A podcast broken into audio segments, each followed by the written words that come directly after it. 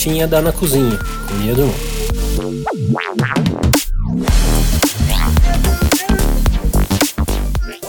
Olá, queridos do Blue Sky. Obrigada por estar aqui em nosso sétimo episódio do Borboletinha dá na cozinha.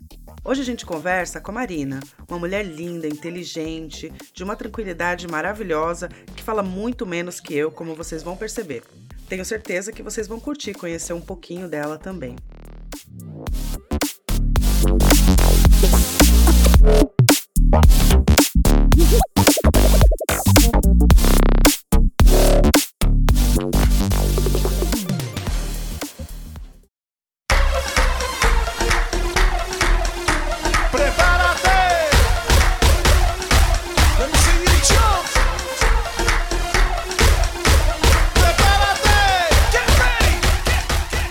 Amigos do Blue Sky, estamos aqui com a Marina, a pessoa mais bonita do Blue Sky. E é verdade, porque eu tô vendo, e ela é maravilhosa, e ela tá aqui para conversar com a gente hoje. Então, fala um oi, fala qual é a sua arroba pra gente, Marina. Oi, eu sou a Marina. É, eu fico feliz de, de ser considerada bonita, mas já é demais, a pessoa mais bonita. Enfim, meu arroba é arroba Mari Silva e eu sou Marina Silva, só que não aquela do, do Ministério. Né? Mas é poderosa também, é maravilhosa.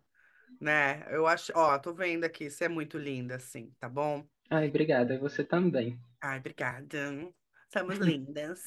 Então, Somos. Marina, fala pra gente, o que, que você gosta no Blue Sky? O que, que o Blue Sky te trouxe de bom?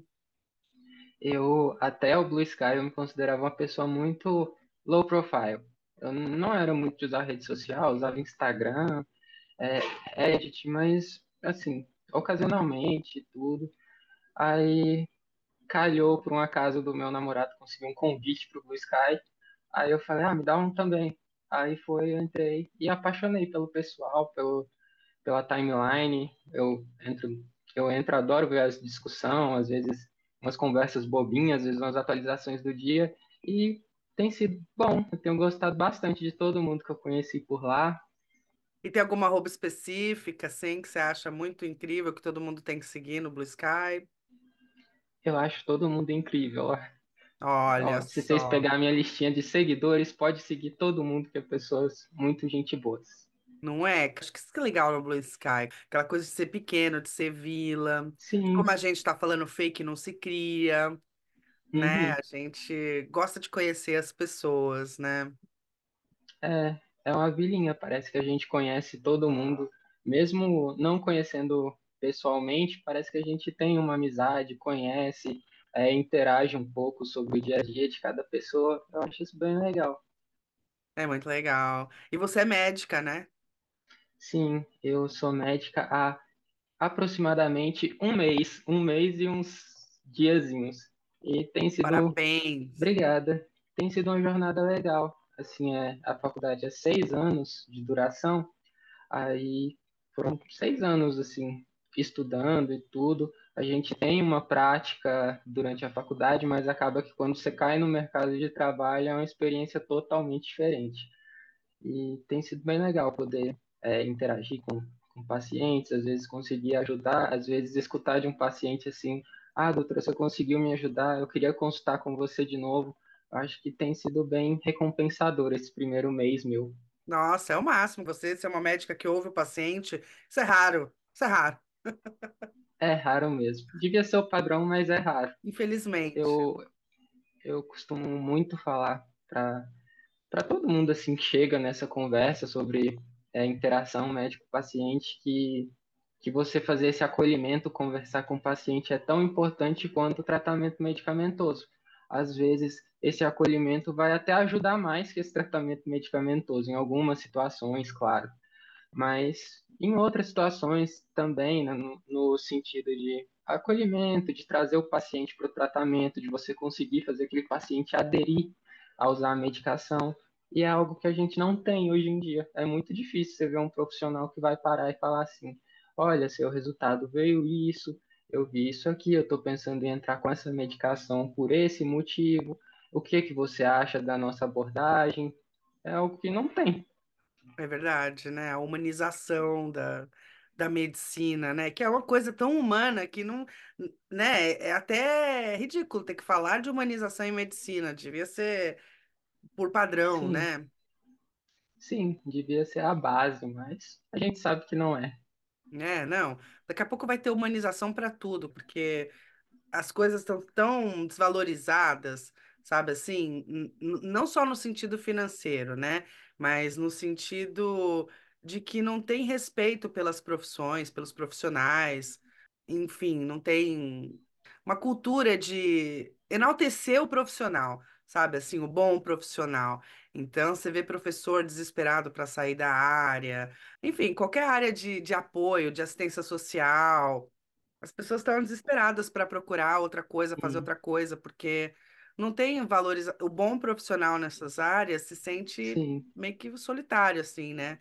Não tem para onde correr. Daqui a pouco vai ter que ter humanização para tudo, porque só os desumanos, só aqueles que não estão nem aí que acabam sim, ficando, parece. Sim, eles são a maioria também. Triste. Não que aqui seja melhor, sabe assim? Aqui, vixe, aqui não tem nem SUS. Aqui é autarquia, tipo, o governo paga. Ai, credo. É, é um plano de saúde do governo, mas e assim, o plano particular cobre o que o plano do governo não cobre, né? É um Uhum. inferno você conseguir uma especialista, porque se o governo cobre, né? O plano de saúde do governo cobre, então você tem que passar pelo médico família, conseguir encaminhamento, sabe? É uma burocracia tão grande que quando você precisa, você já tá bem, entendeu? É, já, já resolveu que Não, é, o meu menino, o segundo, tava com uma descamação no dedo. Aí eu levei no médico de família e falei, eu acho, eu não sei se é eczema ou se é ácido úrico, o que que é. Ah, vamos, eu, eu queria que pedisse um exame de sangue. Ah, não, vou passar, vou encaminhar para o dermatologista. Quando o dermatologista ligou três meses depois, a mão dele já estava boa, Ai, isso, isso é uma coisa que a gente, eu, eu atualmente estou atuando em emergência e na atenção primária. É uma coisa que a gente até preconiza muito na atenção primária, enquanto médico da família. É, eu não sou especialista nem nada, mas eu atuo um pouco nessa área de medicina da família também. E a gente preconiza muito que o médico da família ele tem que ser resolutivo. É, tem muitas situações que ele tem que resolver, até para não sobrecarregar o sistema. Às vezes acontecer isso de você mandar um paciente para um dermato, ele passar quatro, cinco meses. Aí vamos supor que é um caso que, que esse paciente precisa de uma biópsia. Você deixou ele passar quatro, cinco meses sem pedir essa biópsia, o tanto que, esse, que essa situação, se for, pelo, por exemplo, um câncer, o quanto que essa lesão não progrediu até lá. Não, total. Fiquei pé da vida, porque eu queria que ele pelo menos pedisse um exame de sangue. Sabe assim? Pelo menos pede o exame de sangue, não te custa nada, né? Você que vai pagar, entendeu? Pede o exame de sangue. Ah, não, não precisa, que não sei o quê. Sabe assim? E aí eu não queria constranger meu filho, que adolescente tem vergonha de tudo, né? Mas se eu tivesse É, sozinha, eu- se ele fosse criança, eu ia dar um barraco, entendeu? É que adolescente, ai, é, mãe, tá bom, vamos é, adolescente é Ai, difícil meu mesmo. Deus, sabe? pior é etapa. Você tem que viver pisando em ovos para não constranger. E eu que sou muito barraqueira, assim, sabe? De me espalhar. Meus filhos tudo, ai, quieta, mãe. shh." Falam, fica quieto você. Eu sou mãe imigrante, eu posso fazer o que eu quiser. É Ai, verdade. ai, queria ver a situação, deve ser engraçado. É muito engraçado. Os caras fazem cada cena, assim. Ter adolescente é muito engraçado de ver, não de viver. né? Eu tenho um irmão mais novo, que ele tá nessa etapa também, ele tá com 15 anos. E é uma fase muito estranha, para dizer o mínimo. Né? Que o que gostava ontem não gosta hoje. Aham, É outra pessoa, é outra pessoa, né? Não é aquela criança que você conheceu, é outra pessoa. É isso que eu falo que assim, eu tenho quatro, né? Então, eu adoro a criança, a criança é lindo, maravilhoso, mas quando vira adolescente, é outra pessoa e você tem que se acostumar e porque você ama aquela pessoa, ainda que você nem conhece ela direito, então você tem que se dedicar e, e se disponibilizar a conhecer essa nova pessoa que a culpa é sua que tá lá, né? Enfim. é, não tem jeito de jogar fora ainda. Vou pra faculdade, vou pra trabalhar, tem que aguentar. E é assim. E o que que você acha que o Blue Sky tem de ruim? Às vezes, eu vou até repetir o que eu tinha escutado vocês falando no, no primeiro episódio. Eu acho que às vezes o que eu mais percebo de ruim é quando o pessoal se junta tudo para para alguma causa, assim, não dá nem espaço para diálogo, para conversa. É, Enfim, é, tem várias, várias situações aí que, que realmente foram situações que foram complicadas, mas também teve algumas que eu achei que a gente passou um pouquinho do limite. Enfim, eu, eu tento até não me envolver muito, porque eu não gosto desse tipo de situação. Eu prefiro ficar na minha. É, você é muito da paz mesmo lá. Nunca vi você arranjando treta. Você é fina, você é elegante, você é doutora. Você não tem realmente que se misturar com essa gentalha. Eu, eu sou da paz e do amor, vivo no meu mundinho rosa. Né, muito bem. Você acha que falta alguma coisa no Blue Sky? Ah, eu achava que faltavam as GIFs. Eu não, não testei, mas eu vi um pessoal falando na timeline que já tinha. Agora eu não sei se é verdade. Eu também sinto falta de GIF, porque eu adoro aquelas figurinhas de WhatsApp. Eu acho o máximo. Aham, Eu eu me comunico muito por figurinha de WhatsApp. Jura? Me manda. Meu- minhas figurinhas ainda são todas as de criancinha, daquela japinha lá. Ai, adoro aquela. Eu não sei se é japinha, coreaninha. Eu tenho uma É, dela levantando uma tacinha assim. eu mó- tenho um monte dela. Ai, eu adoro. ó. E eu faço umas também. Tem uma da minha sogra, que eu tirei uma. Quando minha sogra estava aqui, que ela veio na pandemia, minha sogra ficou aqui. Eu sou uma pessoa tão sortuda que eu mudei para cá em 2019, aconteceu a pandemia. No dia que os aeroportos fecharam, a minha sogra tinha acabado de chegar aqui. Então ela ficou seis meses aqui. Nossa, nossa, Pois é. Eu fazia, é, eu fazia faxina, porque eu tinha perdido meu emprego, fazia faxina. Segunda a segunda, para não estar em casa e não brigar. Mas numa desses dias que eu tava em casa, eu peguei aquele filtro do Snapchat do careca e tirei uma foto dela. Porque assim, um dia a gente, meu marido tem um cabelão, né? Eu tirei uma foto dele com aquele Snapchat, a gente mandou pra ela. Pra zoar, falar que ele tava careca, tinha raspado a cabeça. E ela acreditou, porque ela não conhece filtro. Enfim, né? Quase 80 anos. E aí, quando ela tava aqui, eu tirei uma foto dela careca com aquele filtro. E eu adoro usar essa figurinha, porque é ela careca com uma barbicha assim, e a minha sogra. é, deve ser engraçado mesmo. Eu adoro mandar aquela pro filho dela, entendeu? Fala, pô, cara, é minha mãe. Tá zoando minha mãe. Ai, ai, é muito bom. Aí quando a pessoa fica chateada, aí que é melhor mesmo mandar. Dele, eu tiro foto dele, faço figurinha dele, assim, sabe? Com a cara puta pra mim. Ah, do, do Carlos, meu namorado também tem várias. Tem uma que eu mando direto. Foi um dia que ele comeu demais, aí sentou numa daquelas cadeiras de fio, ficou com a mãozinha em cima do, da barriga, e aí eu coloquei de legenda, buchinchei, mucei, buchinchei. Essa eu mando pra ele todo dia. Fica excelente mesmo. Eu tenho várias Ah, é do meu muito bom. caçula, que meu caçula é muito engraçado. Ele pensa que é humorista mesmo, sabe assim? Ele tem seis anos, mas ele gosta de ser engraçado. Então, é aquela criança que você não consegue falar sério com ele, sabe assim? E ele não leva nada a sério, é Uhum. muito difícil mesmo. E ele adora fazer umas poses pra foto e tal, As sabe? careta. É, então eu tenho várias figurinhas dele também. Tão bonitinho. Pena que, Eu imagino. pena que cresce, né? É, É, pena que logo vira adolescente, aí vira problema. é, aí virou outra pessoa, né? Como a gente tá É, falando, né? Vai saber que Deus, seja que Deus nos ajude, como eu costumo falar, porque a culpa é da mãe. No fim, a culpa é da mãe. entendeu? A gente que é, no fez, fim sempre a culpa é da mãe, a gente que pra fez. tudo. É, a culpa é da mãe, cara, não tem jeito. É, eu acho. Então, a gente tem que começar a fazer o controle de danos o quanto antes. O meu de 12 já vai para terapia, o de 16 também, É, porque para ver se resolve o que eu quebrei. Consertar, não, né? Curar os traumas que eu causei, consertar o que eu quebrei, é, porque a culpa é da mãe, de um jeito ou de outro. ah, eu costumo falar que todo mundo tinha que ir pra terapia. Nem, mesmo se você tá bem da cabeça, se você acha que não precisa, vai, é bom conversar. Você vai descobrir os problemas que você não sabia que tinha e que precisava resolver. Pois é, muita gente para quando começa a falar da infância, né? Ah, então eu não, não quero des- desenterrar essas coisas. Mas a terapia é exatamente isso, é para desenterrar, é para Sim, conversar, expor, estraçalhar aquele assunto, esmiuçar a coisa, trazer à luz. sim. E tem muita coisa que a gente faz hoje em dia da nossa personalidade que começou lá na infância. Se você não chegar lá para entender o, o processo inteiro, como que você vai trabalhar para melhorar?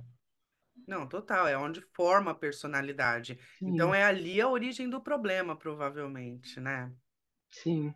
É, não, eu também acho, assim, quando alguém. Amiga, ai, tô com um bofe novo, não sei o que, eu falo, ele já fez Terapia. terapia? Ele já fez terapia? Ele é um homem que já fez terapia? Porque se ele é um homem que não fez terapia, amiga, a chance disso dar merda é É um enorme. red flag. É um red flag já. N- Não só homem, mas enfim, né? Homem sem terapia. Que Ah, mulher mas geralmente procura homem. mais. É, homem eu acho que é, que é mais mesmo, porque eles têm muita resistência a qualquer tipo de, de atenção à saúde. É, né? Os caras lavam o pinto.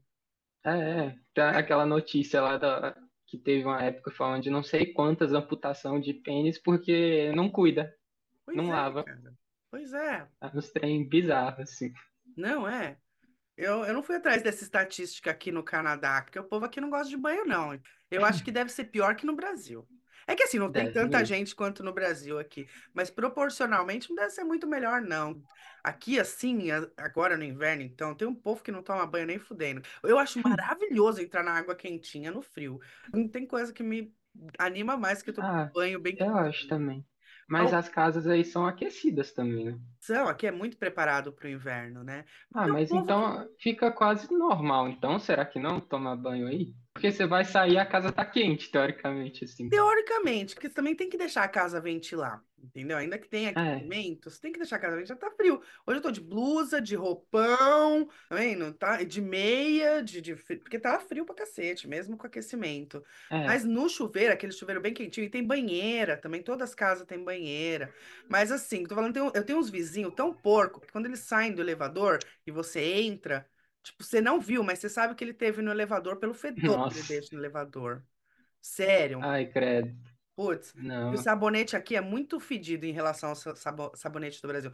Eu sempre tô indo no mercadinho que vende coisa brasileira, comprar Febo, comprar Lux Luxo, sabe? O sabonete vagabundo do Brasil mesmo, que é muito melhor que o sabonete daqui. O sabonete aqui tem cheiro de Nossa. nada, tem cheiro de bunda. Nossa, é uma coisa que eu nunca pensei sobre outros países.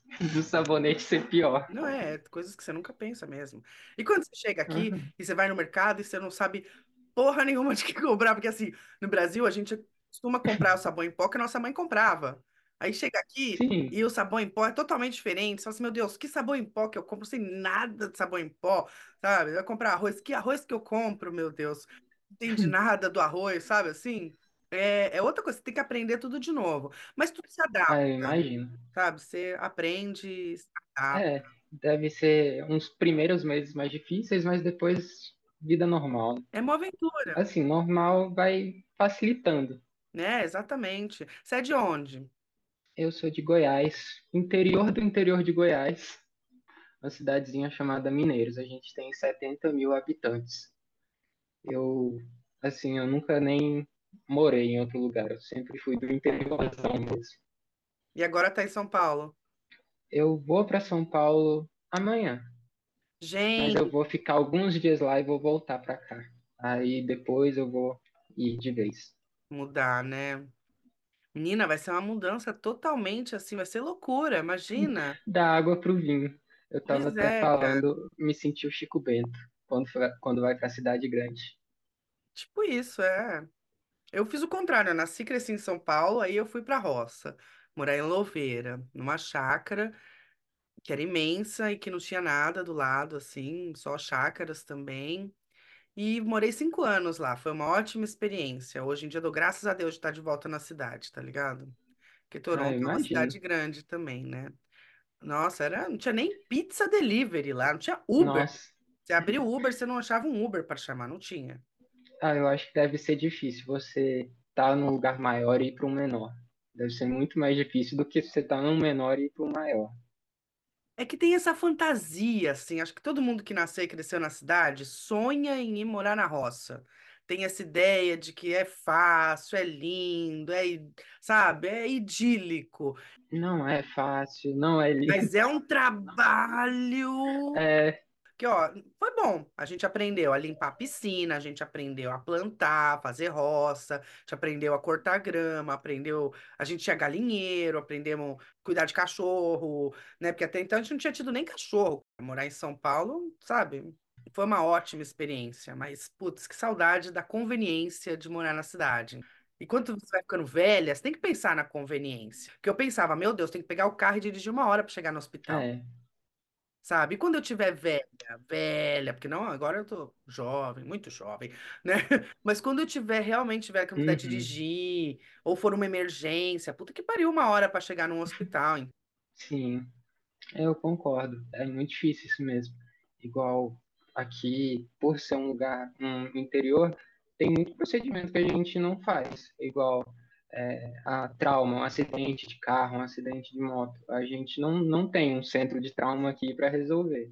Às vezes, quando acontece, o paciente tem que pegar transporte mais quatro, cinco horas até chegar em um centro de trauma. Às vezes tem umas situações, igual, por exemplo, é, um AVC, um infarto, você tem um, um meio tempo de até umas quatro horas, quatro horas e meia para fazer medicação. É, ele não tem como chegar em um centro neurológico, um centro cardiológico para fazer com um especialista. A cidade grande te proporciona, pelo menos em saúde, uma qualidade muito melhor, eu acho. Não, exatamente, é isso que eu penso também. Agora que aqui fica velho, eu quero ficar velho aqui na cidade mesmo, porque aqui os velhos vivem até 200 anos e, sério, é muito conveniente Ai, morar na cidade. eu vejo o pessoal falando mesmo que o Canadá tem muita população idosa. O povo vive até 200 anos. Eu faço aquafit, a- eu sou a, a novinha da turma. Minhas amigas têm tudo. As novinhas têm 60, sabe? Tem, tem veinha lá de 90 e tantos. Sério, Nossa, elas chegam no andador assim, solta o andador e cai na piscina e, nossa, elas nadam mó bem. Fala, meu, uh, sem nossa, a gravidade, né? É sensacional. Eu falo, meu, eu é, quero ser isso quando crescer. ah, eu também, mas eu não sei se eu vou ser não, porque com 23 anos já sinto que já tô, assim, começando a ficar cansada, digamos assim. Enfim, né? Elas é é uma inspiração. Eu vou falar pra você. que elas têm muito mais energia que eu, mas elas estão aposentadas, entendeu? É, Elas estão aposentadas há 30 anos já, entendeu? Eu é, acho que é ótimo isso. Imagina, é, a vida de aposentadoria deve ser boa mesmo. né? Vida de aposentar. Umas vão com o marido, assim, sabe? Os dois velhinhos aposentados. O, o legal do dia deles é ir no Aquafit, depois eles vão no café. Eu já fui no café com eles também, tomar um café com os É, amigos e fazer fofoca. A vida de aposentado é a vida que eu quero. igual aqui no Brasil, eles têm muito de ir na lotérica, ver os amigos na lotérica, jogar na Mega. Velho no Brasil sofre mais, não tem nem uns café decente. É, que aqui o McDonald's, é, essas coisas assim, são dominados pelos velhos. Os jovens passam, nossa, pegam as coisas e vão comer em outro lugar. Mas as mesinhas dos lugares, você vê, cheio de velho. No fim de semana você nem entra. Eles estão lá, te olham assim, o nossa, quê? Você quer vir aqui? Ocupar espaço? Tava esperando mais, sabe assim? Eles dominam as pracinhas, dominam o centro comunitário, eles estão para todo lado, assim. Falo que, nossa, eu não vejo a hora, não vejo a hora. é, deve ser uma vidinha boa. Também quero chegar nesse ponto. Eu também. Eles ainda me olham assim, tipo essa pirralha, né? Porque eu só, só É, tenho 42 anos aqui, para quem vive até 200, né? Então, é, eu sou só uma pirralha perto deles. Mas quando meus filhos crescerem, for bem veinha, bem. ah, E a minha risada estiver apropriada, eu quero realmente fazer parte da gangue deles, é entrar pra gangue, entrar pro grupo. né? E você acha que faz falta DM no Blue Sky? Eu, igual falei, eu nunca fui muito de usar outras redes sociais. Eu não tive muita experiência assim, nem positiva, nem negativa com, com DM rede social. Eu sei mais que o pessoal fala que tem muita experiência negativa. Aí eu pessoalmente não sinto falta, mas para mim foi algo é, irrelevante, porque eu não tive uma experiência prévia com Twitter para sentir falta. É, não, aquilo que eu falei, como não tem muito fake, né? Fake não se cria no Blue Sky, a DM seria legal, porque DM invadida é coisa de fake, gente que cria fake pra te mandar DM te ofendendo. Então, como não tem aquilo, Sim, até tem fake, mas a grande maioria a gente não, eu não considero nem fake, eu considero gente que tá tentando proteger a identidade. é, sim, Sabe, não quer se expor, né? Nem, sim, nem que é um fake, eu só não quero é, me expor, dizer quem eu sou, mas não tô aqui criando um personagem. sim. Quem não, não se expõe. Agora, fake, fake mesmo, se cria, né? Mas acho que não faz falta, não. E acaba que, que quando a gente quer ter um contato mais íntimo, a gente passa Telegram, passa Instagram e consegue ter uma DM lá por outra rede. Eu não sinto muita falta também. Não, é, eu também acho que não, não faz essa falta toda, não. Acho que o GIF faz mais falta mesmo, Com certeza. né? Com toda certeza. Bom, quem que você acha que eu devo entrevistar para um próximo episódio, Marina? Eu vou dar duas sugestões. vou dar a sugestão da Lady Murphy, arroba Lady Murphy. Não sei até se já sugeriram ela. Ananda. E também a arroba Grabu, que é uma pediatra que eu gosto bastante, que ela tem a mesma vibe, assim, de enxergar a medicina que eu. A Jess, eu sigo as Ah, duas, eu gosto adoro bastante dela, elas. até porque eu, eu ainda estou meio em dúvida se eu quero ser pediatra, se eu quero ser anestesista, mas se eu fosse pro lado da pediatria, eu queria trabalhar muito com esse lado mais humanizado e com amamentação, que é uma coisa que ela tem muito essa visão também. Aleitamento materno, não, não ser tanto essa vibe de médico, ah, tem que passar fórmula logo. É bem bacana, acho importante mesmo. Amamentar é muito difícil. E, enfim, tem gente que não consegue. Eu, eu acho que o foda é o peso na mãe, sabe? Assim, de que você tem que amamentar, você tem que conseguir, senão você não é uma mãe boa o suficiente. Porque tem mãe que não consegue. Mas eu falo assim, no sentido de ser algo individualizado, cada paciente ser é, levado de forma individualizada, e não às vezes que a gente vê muito é, que fórmula assim já é jogada de primeira opção. Mas eu acho sensacional quem quer ir para essa área de pediatria, para quem faz medicina e não quer ir para dermatologia. Que eu assisti Grey's Anatomy, né? Eu sou quase formada em medicina por Grey's Anatomy. Todas as temporadas. Eu achava mó legal quando eles descobriram a dermatologia, que eles iam no hospital na dermatologia porque era limpo, era tudo limpo. Não tem, nunca vi uma dermatologista com uma bereba, sabe? Elas parecem que são super bem nutridas, bem É, malhadas, bem, sabe? Uh, sempre lindas, né? Se eu fosse médica, eu seria dermatologista. é, era todo mundo vivendo numa paz, feliz, com a pele perfeita. É verdade. Centro cirúrgico, então, jamais ia cortar alguém. Eu, eu escolhi as áreas que eu escolhi gostar. Foi as que dá muito trabalho. Mexer com criança e centro cirúrgico. Ai, tem que ter o estômago forte. Ah, mas você você vai acostumando com o tempo na faculdade. Você já, já vê bastante que a gente estuda anatomia, às vezes com peça é, cadavérica, você vai acostumando lidar com. Mas o primeiro período tem, tem muita gente que passa mal no primeiro período. Nas primeiras cirurgias tem o pessoal que desmaia no centro cirúrgico. Eu, meu estômago é uma bosta. Eu vomito por qualquer coisinha, te juro. Cheiro, Ah, sabe? Eu, eu sou uma bosta pra ele. Então, obrigada, Marina, por estar aqui com a gente no Borboletinha da Na Cozinha. Foi um prazer conversar com você. Você é maravilhosa mesmo. E manda um tchau, então, aí pra galera. Obrigada, foi um prazer enorme também falar com você e te conhecer, mesmo que por videochamada. E obrigada para todo mundo que escutou. É, eu achei essa ideia do podcast legal demais, que deixa a gente conhecer um pouquinho mais a nossa vilinha, né?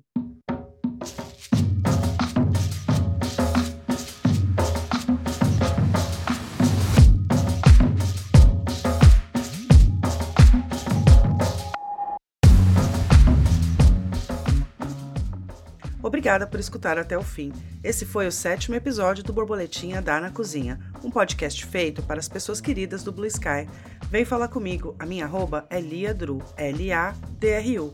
Um beijo e até a próxima.